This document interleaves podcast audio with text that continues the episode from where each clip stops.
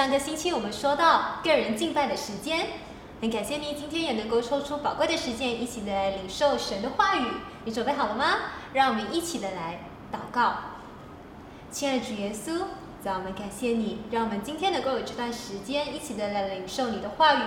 主啊，感谢你将你的启示，你话语的启示赐给我们，让我们每一天心意能够更新而变化。主啊，在我们的生活的忙碌之中，主啊，恳求你帮助我们，你的话语加添力量给我们，让我们能够如鹰展翅上腾，能够每一天，主啊，我们能够靠着你的恩典，靠着你的大能，主啊，去行走。主啊，我们也要把今天的讲题问责交托在神你的圣手里。主啊，恳求你帮助我们，让我们能够更深的明白神你的真理，让我们不要被世界的呃话语或者是世界的谎言所动摇，让我们能够扎根在神你的话语上。我们要把今天的时间完全从头到末了都交托给你，奉主耶稣的名祷告，阿门。今天我要分享的是问责。问责这个词其实非常少见，一般是在可能政府在管理官员的时候能够看见。由于缺乏理解或者是滥用的情况下，很多的基督徒认为问责在他们的生命当中不太重要。事实上，问责非常重要。如果你的态度是我自己一个人也能行，我为什么要让别人来管理我的生命，要插手我的生活？我想怎么样就怎么样。那你这个态度非常容易导致问题，或者是一个不小心就跌倒了。当我们回顾和仔细研究那些生命受淫乱、受财务纠纷或者是虚荣心影响的宣教事实，我们会发现他们的道德和服饰急剧下滑的起因，往往是因为缺乏问责。他们可能在服饰的一开始，或者是成长刚刚开始成长的时候，都有很好的带领。而都有很好的问责的态度，但是当他们的生命达到某一个程度或者是某个高度的时候，他们可能会觉得自己足够强大了，不再需要或者是没有人能够问责他们，而这个骄傲让我们容易跌倒。我们要清楚，没有人可以逃离问责，每一个人都被呼召要问责，就好像夫妻之间或者是。父母对孩子和父母之间，或者是员工和老板之间，就连耶稣基督也说，他不是独立于天赋的。让我们一起来翻阅《约翰福音》五章十九节，让我们一起来看，耶稣对他们说：“我实实在在的告诉你们，子凭着自己不能做什么，唯有看见父所做的，子才能做。父所做的事，子也照样做。”你看，在这里说到。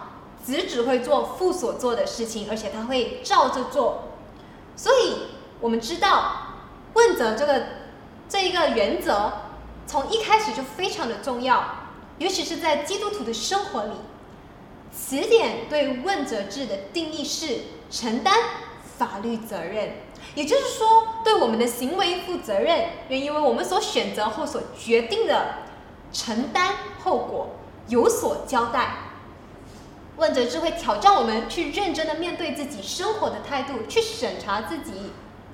我们常常会说：“哎，关你屁事啊！你管好自己的事情就好了，怎么这样给博？”肉体强调的是个人主义，喜欢独断独行。但是我们要知道，我们常常觉得自己还可以，但其实不然。每一个人都有弱点，而魔鬼他非常了解这一点。魔鬼对我们的犯错喜闻乐见，所以在伊甸园里，魔鬼问夏娃说：“上帝真的和你说过不许吃园中所有树上的果子吗？”在创世第三章一节，我们可以看到，魔鬼所做的是降低夏娃的戒备，让他淡化他对问责的底线，他和神之间对问责的底线，而他用的利器是欺瞒。欺瞒使我们渐渐失去问责，逃避交代，这是这像一颗种子种在我们的心里。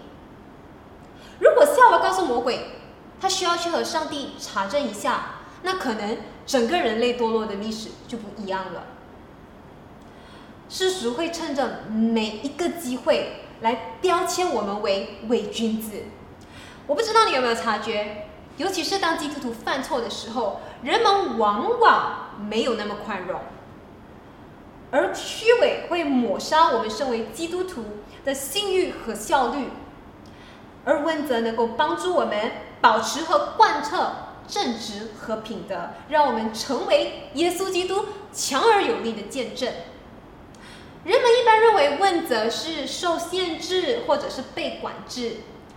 但它其实是个推动力，就好像弓箭往后拉，是为了要凝聚更多的力量来推动箭往前发射，而问责也是如此。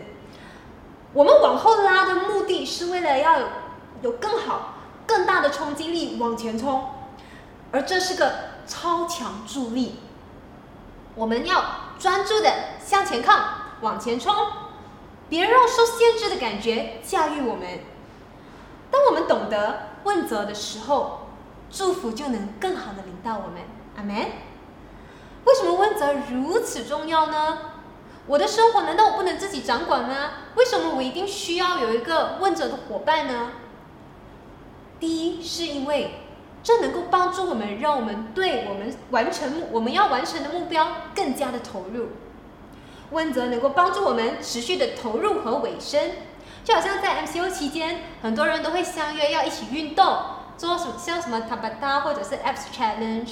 我有和我的同伴来相约要一起运动，而且我们还约定了，如果没有办法完成挑战的话，需要请彼此来吃火锅。所以，当你有一个人或者是一群人和你一起运动的时候，你会发现到，真的会比较有动力，而且。你会更容易的投入。当我们信任我们问责的伙伴时，不管在任何情况下，他们都会帮助我们坚持到底。第二点，问责能够帮助我们澄清事实，消除混乱和模糊之处，显示事情的真相。俗语说得好：“当当局者迷，旁观者清。”所以。当我们的进展被监督的时候，就能够帮助我们消除各种借口和让我们分心的事情。而当我们有问责伙伴的时候，他们也会帮助我们不会因为钻牛角尖而失去焦点。特别是当你现在自怨自哀的情绪里的时候，焦虑崩溃，问责伙伴会帮助你清理思路，使我们能够保持理智，而不再只是追求虚幻的梦想。以前我在敬拜团服侍的时候，总是觉得，不管我多么的努力，不管我花费多少的心思，我都还是做不好。我曾经一度想要放弃退出，感觉在台下混在人群当中唱歌是多么快乐的一件事情啊！为什么我要在台上受责备，然后还一直苦苦的挣扎？我就不是这块料。而当我正当我想要去申请退出的时候，我还记得当时我的小组组长。我的领袖艾文告诉我，他说：“别冲动，冷静一点。我知道，我们都知道你有多么喜欢唱诗给神。你还记得当初你为什么要加入加入敬拜赞美团吗？而也因此，我冷静了下来，坚持了下去。向目标迈进的路上，一定会遇到问题和挫折，而放弃和逃避是最容易的选择。”但是在神的国度里，我们有问责伙伴，我们有彼此互相扶持的伙伴，能够一起坚持走下去，让我们能够冲破迷雾，看清事实。第三点，问责能够帮助我们提升才能。当我们知道有人看顾我们的时候，我们会更加的有安全感，也能够放手去做得更好，因为我们知道我们有一个后盾。问责伙伴的评价和反馈是帮助我们提升自己的要素。虽然评价有时好，有时坏，但你知道这个人十分可靠。他不会只是对你发射糖衣炮弹，而是真心的希望你能够进步，变成更好的自己。箴言二十七章十七节，让我们一起翻阅到那里，一起来念好吗？一、二、三，朋友互相切磋。如铁磨铁，越磨越利。阿门。一个提升我们的朋友，他不会只是停留在表面而已，他会推动我们去面对生命当中真正的问题。他们不会害怕和我们起冲突，而那些当你和那些不挑战也不改正你的人做朋友的时候，这些人只会使你成为他们的垫脚石。他们让你感觉自我良好，但却不希望你超越他们，变得比他们更优秀。传道书七章五节就说到：“听智者的责备，胜过听愚人的颂歌。”我们宁愿和那些能够帮助我们、使我们成长的人成为朋友，也不要和那一些拉我们跌入谷底，或者是完全不期望我们成长的人做朋友。我特别感谢那些给我反馈的人，他们让我能够有明确前进的目标和方向，知道要怎么改进，成为更优秀的自己。当你有问责伙伴在身边的时候，他们会给你信心，激励你前进，一步一步的陪你完成目标。第四点，问责能够让庆祝变得更有意义，因为你不再是一个人，你会有另外一个人陪你一起走过，和你一起分享喜悦，在你跌倒的时候，帮助你从挫折当中恢复过来。问责就是一起在人生的旅途上前行。谁是我们的问责伙伴呢？第一是神，第二是自己，第三是彼此之间，也就是弟兄姐妹之间，第四。就是领袖，让我们来一起的来看，在这四个方面，其实它不是互相排斥的。我们的生命需要涵盖这四个领域，尤其是在问责这一个方面。第一点，我们都需要接受神的问责，就像格林多后书五章十节说到，因为我们所有的人都要出现在基督的审判台前，好按照个人在肉身之时所行的善恶接受赏罚。我们在这副身体所做的一切，都会受到神的审判，包括我们所说的每一句闲话。在马太福音十二章三十六节就有说过，人要为自己说的每一句闲话负责任。往，你看我们说的每一句话、每一个字，神其实都在生命册上记录着。但是神又是蛮有怜悯和慈爱的神，所以他会给我们改正的机会。如果你不能够持守你所说的，那就千万别轻易对神许下诺言。传道书十二章十四节说：“我们一切隐藏的事情，神都知道。你所做的所有一切，都会被问责。神蛮有恩典，不代表他很健忘，而代表他蛮有怜悯和公义，因为他是爱。”所以，他能够不断不断的包容我们，给予我们改正的机会。但你不要把他的恩典当做理所当然。第二点，我们要对自己负责。从小，我妈就告诉我，这是你的人生，你要自己做责。妈妈不能够帮助你过以后的生活，我也不希望你以后长大了才来责怪我。所以，你要自己做决定。没有人能够在神的面前怪罪别人。我也感很感谢我妈妈从小就灌输了这个概念。你知道吗？在马太福音第七章就说到，那些来到耶稣面前的人，称呼耶稣主啊主啊的人，耶稣却对他们说：“我从来都不认识你们。”为什么呢？因为这些人他们夸耀自己所做的，他们虽然热心服侍，造就别人的生命。但其实他们在用别人作为他们进入天国的资格，而耶稣他不接受奉主名做主公，却不遵行神旨意的人，因为他们没有活出天国的实际。我们理应完成神在我们生命当中所放下的旨意，我们不能够用别人来作为我们前进的借口，我们应该和神自己来建立关系。才干的比喻教导我们，每一个人都必须对神所赐给我们的恩赐负责任。你会怎么做呢？你要像那五千才干、两千才干的人，去赢得更多，去做的更多，还是要像那一千才干的人，把你的才干埋藏起来呢？不要害怕受伤，不要害怕失败，因为别人可以和我们同行，但却没有办法帮我们走路。第三点，我们要对彼此来问责。在格林多前书十二章十八至二十一节，还有第二十六节中就说到，事实上，上帝按自己的旨意将各个肢体安置在身体上了。如果全身只有一个肢体，那还会是身体吗？如今肢体虽多，但身体只有一个。眼睛不能对手说我不需要你，头也不能对脚说我不需要你。如果身体某个肢体感到痛苦，全身也一同受苦；如果某个肢体得荣耀，全身也一同喜乐。如果你不明白身体构造的概念，你永远都不会明白责问责的重要性。身体某个每个部分都是互相关联的，不管哪个部位都必须连接着，不能够分离，不能够有距离。只有死物才会脱落。如果你把手指头切断，它就会坏死了，不能够再用了。你接回去也不再一样了。所以，我们应该成为兄弟姐妹之间的守护者。加拉太书六章。第二节说到，让我们一起翻阅到那里，一起来念：一、二、三。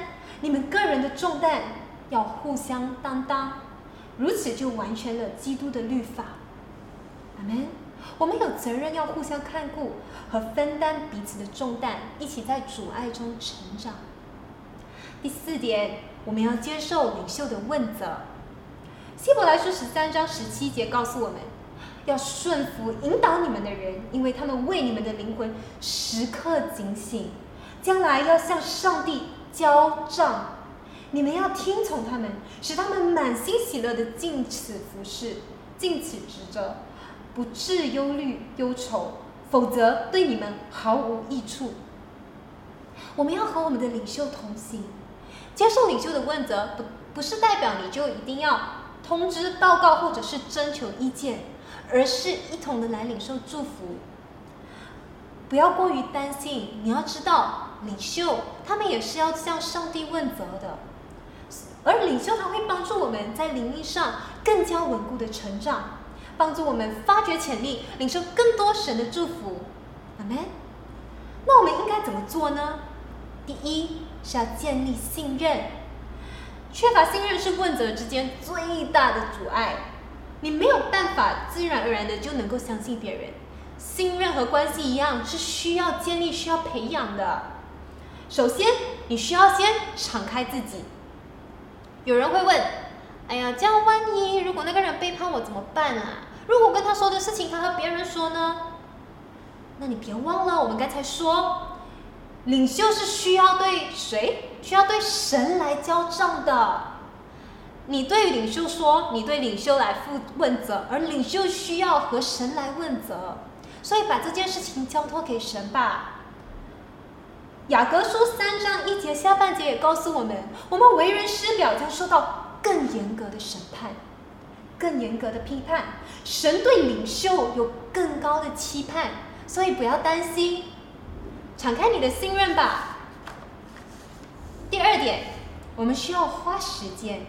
一段关系不是用来消费的，领袖和跟随者不是相互利用的物品，不是在你需要的时候它才存在，你不需要的时候你就当它不存在，可有可无。不需要的时候就无声无息，没有任何一句关心的话。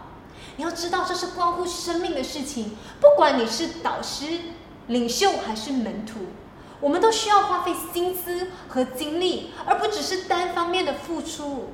不要只是等待你的领袖来联络你，而你我们是需要一起的来建造生命，这是何等重要的大事。